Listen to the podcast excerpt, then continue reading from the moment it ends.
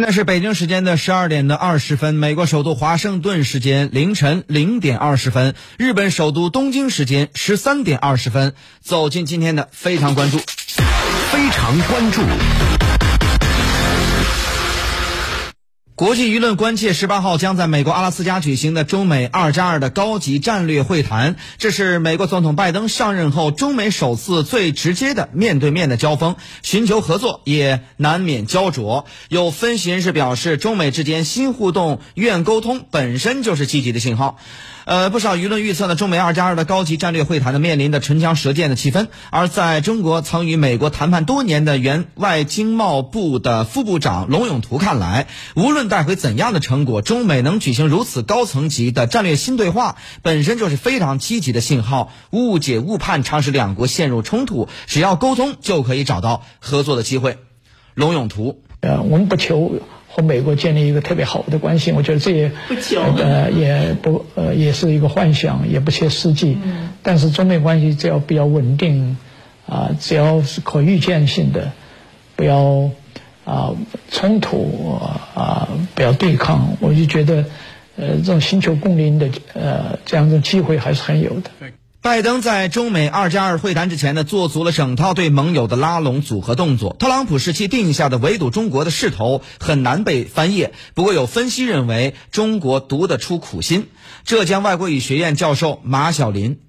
不管你美国你说拜登上来以后，呃，你给中国来能量也好，或者是你做了某些伤害中国的事，说了哪些伤害中国的话，中国一直是大仁大义，等待着。美国回心转意，所以呢，现在美国它终于有了这种，呃，这个姿态啊，哪怕是在阿拉斯加，当然也是确实放在阿拉斯加也是能体谅到，拜登迈出这一步确实不易，他要放在美国本土，我估计他也跑过。那么中国还是非常的及时的，呃，理性的这个理解他这份意愿，快速的做出了，呃，做出了反应，那么就想接过这个橄榄枝，想共同来推动。呃，中美关系翻翻过不愉快的一页。分析猜测呢，涉及到中国内政的香港、新疆以及台湾问题等，都会有棘手的讨论。浙江外国语学院教授马晓林，我觉得能澄清我们的立场啊，能坚持我们的底线，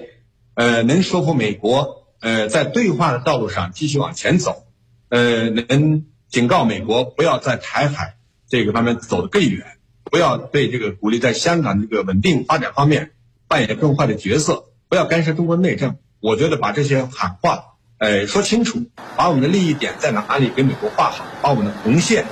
给它强调清楚，啊，重点的方敲黑板，敲清楚，让他们明白我们的这个决心。我觉得够。中美关系在特朗普时期呢，被拖入到失序、跳线不断的消极状态。拜登呢，并不能短期扭转美国两党竞相抹黑中国的局面。马晓林形容，拜登赢得总统宝座好似钓到大鱼，如果是转杆太快，下次的中期选举就会失去大鱼，只能在惯性中继续啊遛鱼一段时间，给国内的舆论、给反对派，包括给民主党内，为推动美中关系回暖留下一个相对宽松的空间。另外，我们关注到的呢是美国国务卿布林肯呢与国防部长奥斯汀十五号起呢先后到访这个日本和韩国，与当地的官员举行二加二的会谈。我们来听一下相关报道。奥斯汀乘坐专机抵达东京都的横田空军基地，美国驻日军官迎接。布林肯也在晚上到时间到达，而这次也是他们两人上任之后首次外访。当中，美日外长防长二加二会议定于十六号在东京举行，美韩则是在十八号举行二加二会议，将会谈及朝鲜半岛局势和区域合作等议题。奥斯汀在飞行途中向随行记者表示，二人此行正是要加强与盟友和伙伴的关系以及军事合作。那么，有关这次的访日有哪些具体的行程，还有哪些焦点值得关注呢？有关这方面内容呢，我们来听一下，呃，在日本的媒体人李淼的相关介绍。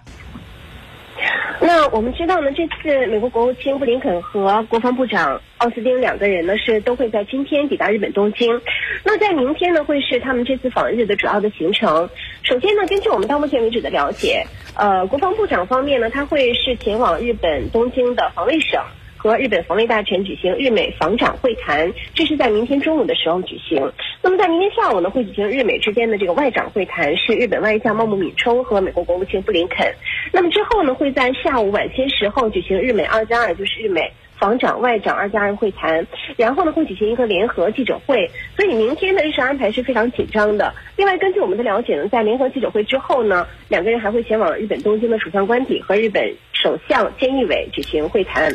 那么这次呢，其实他们访问日本，日本媒体也是高度关注。日本媒体就认为呢是有两个关键词，第一个关键词就是钓鱼岛。